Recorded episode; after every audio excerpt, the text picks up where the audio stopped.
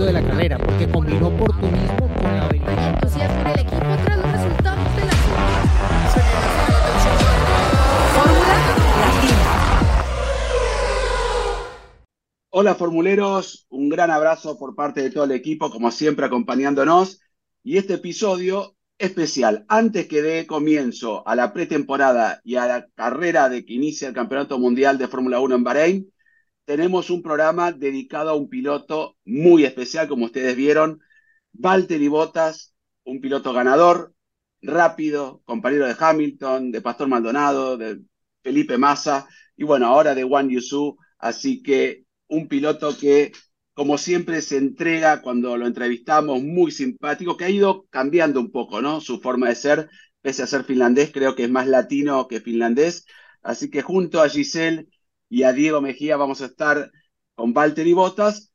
Cris González Rouco se tomó unos días, dijo, bueno, hagan ustedes la entrevista con, con Valtteri Bottas, yo voy a aparecer cuando ya la Fórmula 1 esté arrancando, así que bueno, sin más introducción, hola Gis, hola Diego, eh, un placer, ¿no? Es tenerlo a Valtteri Bottas porque siempre, por más que tiene ese tono muy calmo, te entrega títulos, eh, se abre y es muy cordial. Teníamos, bueno, me da gusto saludarlo, pero teníamos mucho la idea del piloto finlandés con referencia a Kimi Raikkonen, ¿no? Y Valtteri llegó a, como cambiarnos ese chip porque es muy abierto en lo que, en lo que cuenta, eh, es muy frontal, dice las cosas tal cual son, como las siente, y además, obviamente, el, el goce de tener en Fórmula Latina a un piloto ganador, lleva 10 victorias en, en la máxima categoría, entonces, siempre es bueno escuchar de un hombre que eh, ha estado en equipos importantes con un feedback muy bueno de lo que es Fórmula 1 y también ha tenido que pasar por momentos en los que no, no solamente ha sido estar en, en podios y victorias, ¿no? Sí, ¿qué tal chicos? nacido en, en Astola, en Finlandia, el 23 de agosto de 1989, 33 años tiene ya eh, Valtteri Bottas. Eh, chavito, chavito, muy, chavito eh, hombre de, de, café, del ciclismo y de muchas otras cosas que comparte muchas pasiones con su, con su pareja, con la ciclista profesional Tiffany Cromwell. Y bueno, va a ser un gusto poder compartir con ustedes este diálogo que hemos tenido, en el que no solamente hemos hablado de Fórmula 1, porque sabemos que seguramente algunos de ustedes quieren conocer un poco más de ese Falter y la persona, de esas otras cosas que rodean su participación como uno de los eh, mejores pilotos de la parrilla de la Fórmula 1, con esas 10 victorias y 20 poles que ha conseguido, cifras que no son para nada despreciables en su carrera. Eh, por supuesto, la entrevista es en inglés, entonces los que estén escuchándonos en audio y necesiten esos subtítulos pueden irse a YouTube para que ahí puedan eh, entender todo lo que se, todo lo que se habla con, con Walter, ¿no? ¿Vamos, Juan, o qué? Sí, comienza Giselle con Valtteri y a no perdérselo porque realmente es muy interesante. So, hi, Valtteri, how are you? Welcome to Fórmula Latina. Thanks you, thank you for having me at Formula Latina. Oh, you, you've been practicing your Spanish? If I'm honest, no, not really. I just tried to copy what you said. Perfect. That's great. That's great. Uh, you're about to start your 11th season in Formula One, second with Alfa Romeo. Have you changed your approach towards racing? Uh, I think over my over my years in, in Formula One, for sure, you you learn a lot. Um, what is the right approach? What works for you? But um, you know, some things never change. That I always try to prepare uh, the best I can. Try to be as prepared as I can with it with the team and um, and myself. Um, but then, I think as as the years go by, you learn sometimes not to uh, stress that much about certain things and uh, yeah i think um, just with a bit more routine everything goes not automatically but like the preparation becomes a routine definitely. And um, it's still always really exciting especially with a new car and everything but um, i would say less stressful in, in, a way than maybe in the past. Valtteri, 11 years 11 seasons first. Um, i remember you when you debut there in williams with pastor and always bothering you. But now, um, a fresh start, you're changing your looks a lot. I like it. The Australian look is very good. Yeah, fantastic. and also the, and also a fresh start for the car. No, a very nice car. I mean, at least the livery is very good. I think it's one of the best ones.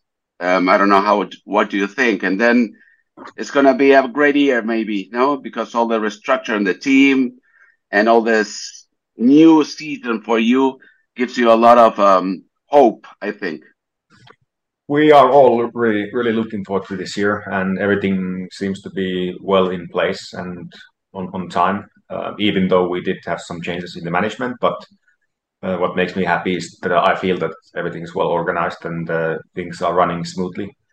We've only done the the shakedown uh, so far with a with a new car, which was successful, and by successful I mean the car worked and there was no issue, and and it actually felt nice. So um, and I could feel improvements compared to last year. So and the car is beautiful, like you said, it looks looks cool. Like so. you, like Mhm. you. Thank you. Always so polite. Um, It's yeah, but yeah, so everything is set, and I really look forward to hopefully a successful year.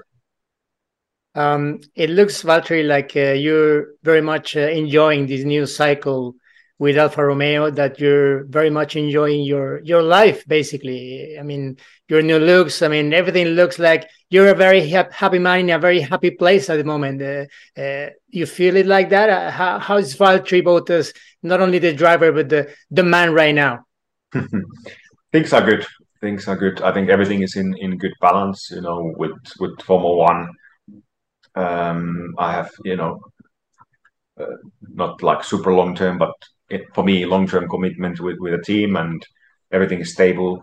Um, I'm enjoying the work uh, with with this team, and uh, obviously, the better the results, the more I, I will will enjoy. That's always the nature of the, of the sport.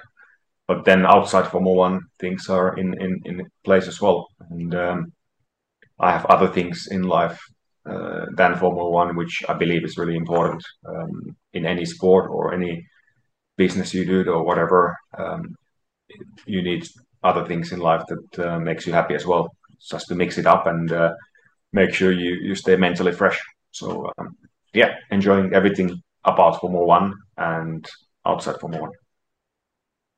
Um, what were your thoughts when you saw the the, the first time the, the C43? And if there was something that surprised you the most about the car? First thought was that I was actually like, wow, it's quite different. You can physically see, you know, not just the paint, but immediately the, the shape of the car, you know, the, the side pods, the the way the cooling of the car has been structured is quite different, and especially the back end of of, of the car is uh, very different to last year. Um, so that was um, quite interesting to see, and uh, obviously I know know the reasons behind the decisions, and um, I believe we've for now taken the the right right choice with the design. So um, yeah, really happy that it's not all the same same because if you want to improve, yeah, sometimes you need to change things, and I'm, I'm glad that we took another path in a way on the on the design. Valtteri, obviously, with all the changes on the rules last year, was the first year with all these new rules. Now the second year, obviously, every every single team is going to learn from the mistakes, or not mistakes, but they're going to approach differently. And last year was a good start of the season, uh, maybe in some points ups and downs, with a new teammate, with a rookie that surprised everybody because in Bahrain he he managed to get points over there. How is that relationship with uh, Zhou? And uh, because it's a very different culture, no, Chinese and Finnish, and uh, how the, he integrate to the team and how it's working with you, as experienced driver. As you mentioned, I think it's going to be extremely close here this year um, with for sure, you know, the regulations not changing too much, and I only would imagine at least the midfield getting even closer, um, and also the budget cap will will start to work more and more year by year. You know, as there is restrictions for the wind tunnel testing, all these things. So expecting a tight year, and that's when the teamwork becomes really really a key. And last year, immediately from the first time I met uh, Zhou, um, things have been really really smooth. He's really smart kid and uh, really motivated to do well. And what was impressive last year was his um, progress. I would say, like from the beginning of the year to the end, he became faster and faster. He became more and more confident on the setting up the car uh, and his feedback. And Finland and China might be different cultures, but actually he's got really actually quite similar sense of humor in a way. We can do some good jokes and uh, and there's no friction, you know, in, in, the team. We can really work together, share all the information, and uh, yeah, so yeah, things are really stable on the on the driver pairing side as well, not just the the team overall. With your experience now, eleven seasons with this one, um, the speed you have, obviously, uh, all the experience being with Mercedes, you're very much a, a, team leader at Alfa Romeo right now. How are you taking on that role? How have you changed your approach, knowing that you are the experienced guy calling the shots in some way, and and seeing what the team did last year and sixth place in the constructor championship, and how much higher can you aim in 2023?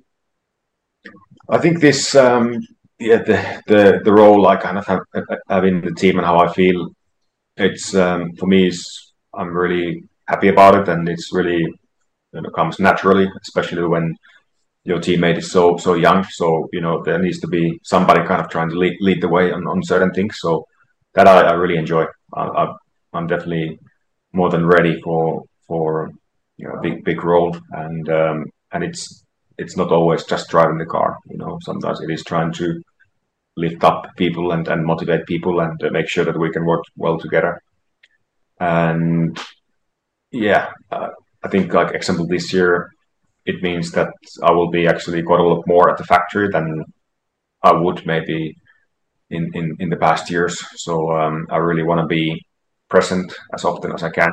Um, you know, meet all the people at the factory in certain departments and you know things like this. So really trying to trying to be part of the team as much as I can uh, because I want us to do well in the in the future. So it's um, it's it's been really really interesting. And how much higher can you aim this year? Needs to be better than last year, so at least top five in the constructors. Um, I think that is a good target for us as, a team, uh, which everybody seems to agree, and it is possible. And that would already come probably if we have, you know, at least similar performance of the car than last year, but more consistency and less issues. You know, that that is definitely possible. So that's the minimum target, but we need to see after the first few races how we go. Valtteri, you mentioned that it's important uh, to be mentally okay. Uh, and what you mentioned now about this role that you're getting with the team. And and people sometimes see uh, drivers as heroes, but often drivers struggle a lot with pressure and many things going on in their mind. How has been this for you? It's been the, my whole career so far has been ups and downs. Um, you know, I think it's uh, people should remember that we are also normal normal humans, and uh, Formula One can be extremely high pressure environment, and at some point it will get to you at, at some point of your career, and that's same for everybody.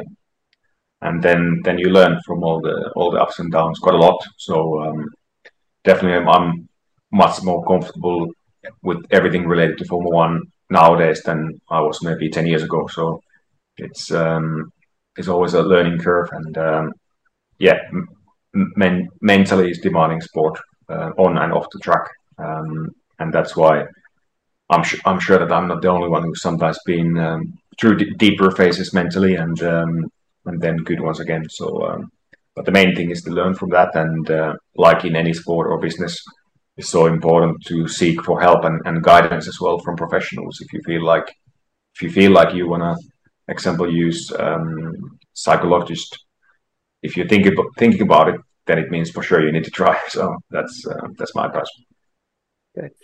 Valtteri, I remember your first podium and we start joking about the smell of champagne. Remember, you always and you say I like it, and the next one, oh, you still another podium in Williams. And then obviously came with Mercedes, with wins, poles, fighting with Lewis, one of the best drivers of the sport. You learn from him, but from different reasons, no, you you quit. Uh, you don't quit, but you change teams and you sacrifice maybe the wins, the poles. I don't know if the right word sacrifice, but you don't have now the wins and poles for now. Obviously, your aim is to get that back again. Um, how much you miss that um, getting into the car knowing that you can do the pole or win a race, and now because it's different the satisfaction, but also your feeling, as you mentioned, is different inside the team and your role in the team. It's it's like a balance. yeah, it's a it's a fact that of course you miss you know that that kind of feeling that when you jump in the car that yes I could be on pole or I could win this race and there's a high chance for it. So as as a driver, of course you miss it, but I'm completely fine with it and I completely accept the situation. You know, I had my my five years that I had that feeling every time, and uh, now it's just like yeah, time for something different. And I gave it a shot in the in in the past. I tried everything I could, so um, for that I can be happy. Um, and yeah, now I accept the fact that this is where we are now as a team, and yeah, definitely the satisfaction and the the rewarding feeling comes from different things. Um, but of course, every now and then you you miss the, the winning feeling, but that is still what keeps me going. You know, that is still what motivates me to do my training sessions uh, for for the season to to work with the team because um, yeah, it's there's always a always a goal, always a dream, and uh, if you're a driver, it's always going to be winning. So um, we'll uh, we'll keep keep working hard for that. But the beautiful thing in Formula One, you never know what kind of crazy races happen, and you might have a chance. Uh, Valtteri, you spoke earlier about the other things around racing that uh, fill your life. Uh, one of them, I guess, is uh, coffee, and a lot of it. Uh, you're a coffee specialist, so I have a quick fire here for people to know a little bit about you and coffee and what you, what your suggestions and recommendations would be. So, okay. very very short answer. So, yeah. First one: Arabica or Robusta? Uh, Arabica. Light, medium, or dark roast? Medium. How's Kahiwa Coffee Roasters doing? Great. French press or Aeropress? Aeropress. Flat white or espresso? Tough one. Flat white. Oh, yeah. Full fat or uh, oat milk or? Full fat. Coffee right before or after breakfast? Both. okay, a quick fire for another subject later, but Gisela has a question. Okay, cool. Um, well, now I have two questions because talking about the, the coffee, uh, does it really helps like the caffeine in terms of of um how do you manage it with you know like part of being an athlete and the caffeine does it has like relation on it or is or how do you manage the the caffeine boost with your performance? I think my tolerance is pretty big, so um, the boost boost year by year is less. So that means I need more and more. Um, but there's actually a proven um, like science behind it that caffeine really can stimulate and help you to focus, um, to bring more alertness and even in endurance sports, there's been a marginal gain found um, with caffeine versus without any caffeine. So it can aid your performance slightly.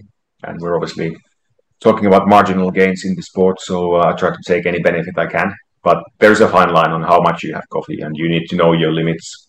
It also depends what you've been eating. Like example, if you've had a nice breakfast, you have a shot of coffee versus if you didn't have a breakfast and you have shot of coffee, it affects you differently. So you need to learn all, all things, things, what is the optimal amount, strength of coffee and, and timing also. And now uh, going back to racing, uh, preseason tests are about the uh, around the corner. Do you already get used to only having three days of testing, or or not? Or and it's possible to have everything tested in three days, or if everything works and there's no issues, yes, it's possible. And nowadays, obviously, with the simulators and everything, we can already work a bit on the on the setup before going to the test with all the the latest models and estimations of, of the new car. And because we did the shakedown as well and the filming day in barcelona so we got a little bit of information. So with the tools nowadays yes you can be prepared in in, in three days but for sure if there was more days everyone would take it because you get more and more comfortable with the car that's the only issue is if you have reliability or technical issues, then you might be a bit compromised at least for the first race. Actually, the last one for me because I know you have to do a lot of things, but I um everybody, I think all of us are very happy with your social media, no? Because you change a lot and I like it when you went being in Buenos Aires and did all that clips. May, obviously, I don't know if who did, who did it, but you're you improve a lot in that side. Not improve, but you change a lot, and the people loves every single thing you put. It's get very viral. Um, how was that uh, that approach? No, because it's something that you put in. It was your idea. You, you, I don't know how do you you manage to change that because it's very good that, to show a different Valtteri in in the social media. Yeah, so social media for me it's uh, it's a fun thing, you know, uh, and good thing. I, I, don't think I could have done similar kind of posts, let's say, five years ago. I think I've changed in a way that I I'm more happy to not take myself too seriously, so I can also like myself and do fun with that. So I think that's that's a more relaxed uh, approach, and I think people like that um, because I think some things in, in life you shouldn't take too too seriously. So I share stuff that I feel like to me is is funny, and um, it's nice that people seem to seem to enjoy that. And yeah, the main thing is not to take things too seriously. And um, I guess I'm a bit more relaxed on the social media side nowadays, and I think then people can relate more whether well versus if everything is like so systematic and you have certain posts and really buy the book it's not so so it's um it's I go a lot with the instinct. So whenever I find cool idea or something fun, then I do it, and uh, normally that those are the most successful things. A quick suggestion: next time you go to Buenos Aires, uh, make sure you visit Juan's coffee place. It's called Blue. Very okay. nice. So Good to know. next time, next time, specialty coffee. and You're gonna uh, have a my final fire. Uh, it's uh, about to do with uh, something you spend a lot of hours in, which is cycling. Um, quick fire then. So, yep. King of the Mountains or Sprinter? Sprinter. Caposquadra or domestic? Domestic. road or gravel? Gravel. If it's a road bike, a lightweight or aero bike? Ooh. Tough choice. Aero bike. FTP or VO2 max? both hurt, but I take FTP. Any numbers you can share? uh, at the moment, between 340 and 350. FTP. Wow. Wow. Morning or afternoon ride? Morning. Your longest ride? 203 kilometers. Wow. And your cycling dream?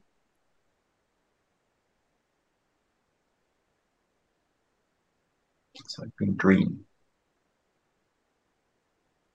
Maybe a race. Beating or maybe, somebody. Or maybe see Tiffany win a race. Specific Yeah. one. The cycling dream, I would say that's probably the best. Uh, I would like to see Tiffany to win a World Tour race again. Oh, she's doing well in the UAE with the, the team right now. Yeah, yeah, yeah, it was good. Pretty strong. Well, We have to say that, that Diego that Diego is a big cycling fan and, and he also do a lot of cycling, so you can share a lot of that, that. I'm Colombian, so I like coffee and cycling. Yeah. um, Valtteri, before you go, uh, if you can share with us because we have a special section in, in the podcast about anecdotes. So if you can share an anecdote with us that maybe no one knows or something funny that has happened to you anytime in your career that you would like to share with our Latin fans. Mm, I think I've shared lots of my life already over the years, so I don't know. I don't know what it could be. Oh well, maybe one fun thing. Once when I was in jet lag, uh, it was actually Chinese Grand Prix. I went to a cafe and I ordered five espressos, and I chucked them all, all down. Oh my God. And how was your heart after that? And I was shaking. and I was shaking. So five in one go is too much. That's what I learned. Okay. Uh, during a day, re- how much? During the More or day, less. actually nowadays average I would say is between five and six shots that I. Come on, yeah, I like Yeah. that. Okay. But I, I stopped drinking coffee after 4 p.m. because I've I've seen that actually otherwise it affects my sleep. So okay. Well, thank you very much, Valteria. Thank you. You are Valtteri. very, very kind. Eh? Yeah, you. muchas Like gracias. muchas See you, gracias. see you soon. Best of bye. luck for the season. Thanks. Thank Yeah, all you. the best. Thank you.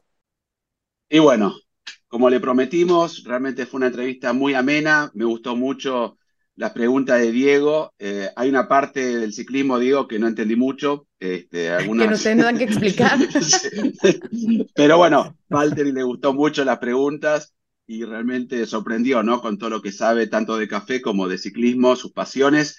Así que lo disfrutamos, pero bueno, ya arranca la Fórmula 1. Estemos atentos porque comienza Grid Rival. Vamos a ver cómo se posiciona nuestro equipo, cada uno individualmente y todos los que siguen a Fórmula Latina, porque recuerden, va a haber premios importantes a los ganadores a fin de año, así que comienza una nueva temporada de Grid Rival y lo más importante, una nueva temporada de la Fórmula 1.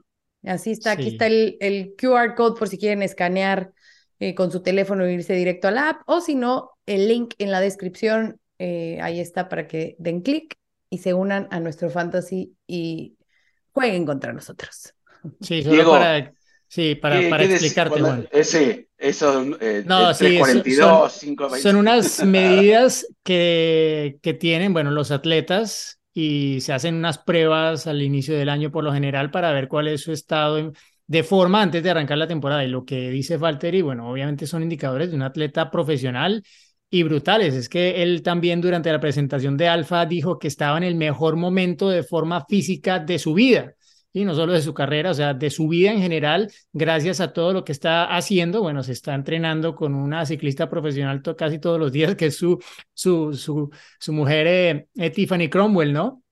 Pero lo que, lo que él hace en este momento, eh, bueno, eh, le permite dar la talla luego cuando se inscribe en algunas de estas competiciones que nos decía que le gusta más el gravel, que es esta nueva eh, forma del ciclismo que usa bicicletas que parecen de carretera, pero son como un híbrido entre la carretera y las bicicletas de montaña que ha tomado mucha fuerza y es algo que a él le ha gustado. Y de hecho el año pasado hizo algunas carreras de esto y le fue bastante bien, acabó en su categoría dentro del podio y todo, entonces cada vez está en mejor forma, pasan los años y como los buenos vinos, que es otra de las cosas que le gusta, que le gusta a Valtteri Bottas, cada vez mejor el finlandés. Y es que es también muy importante la parte que está viviendo a nivel eh, profesional y personal, ¿no?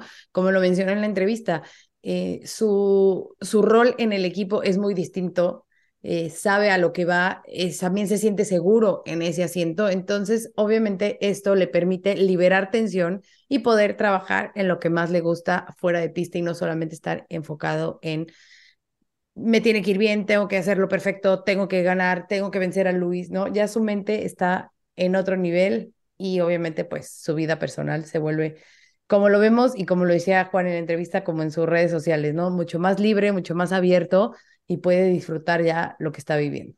Bueno, tan Y abierto por eso, que, que, bueno, ya no se está acostumbrando a, a sus desnudos, ¿no? Eh, uno que le regaló a Hamilton, ¿no? Yo no me, no, me acostumbraría a eso, pero, pero sí. No estaba tan mal, ¿eh? No estaba tan mal. Bueno, chicos, bueno, eh, ha sido un placer eh, eh, haberlo escuchado. Ojalá que tengamos más invitados esta temporada como, como Valtteri y que ustedes también lo, lo hayan disfrutado. Y bueno, y la próxima semana ya vamos a tener muchísima información de la Fórmula 1 desde Bahrein, así que saludos a todos los formuleros y arranca la temporada, ¿eh? Y a sumarse cada vez más porque somos una gran comunidad. Gracias, chao, chao. De la carrera porque combinó oportunismo con la habilidad. Entusiasmo en el equipo tras los resultados de la Fórmula Latina. Política y otros datos. Segunda temporada. Desaceleración del crecimiento. Tripular la nave del INE. Proceso electoral 2024. Política y otros datos. Escucha un episodio nuevo cada jueves en tu plataforma de podcast preferida. Un podcast de expansión. Hey guys, it is Ryan. I'm not sure if you know this about me, but I'm a bit of a fun fanatic when I can. I like to work, but I like fun too. It's a thing. And now the truth is out there. I can tell you about my favorite place to have fun. Chumba Casino. They have hundreds of social casino style games to choose from with new games released each week. You can play for free anytime, anywhere and each day brings a new chance to collect daily bonuses. So join me in the fun. Sign up now at ChumbaCasino.com. No purchase necessary. VGW. Void were prohibited by law. See terms and conditions. 18 plus.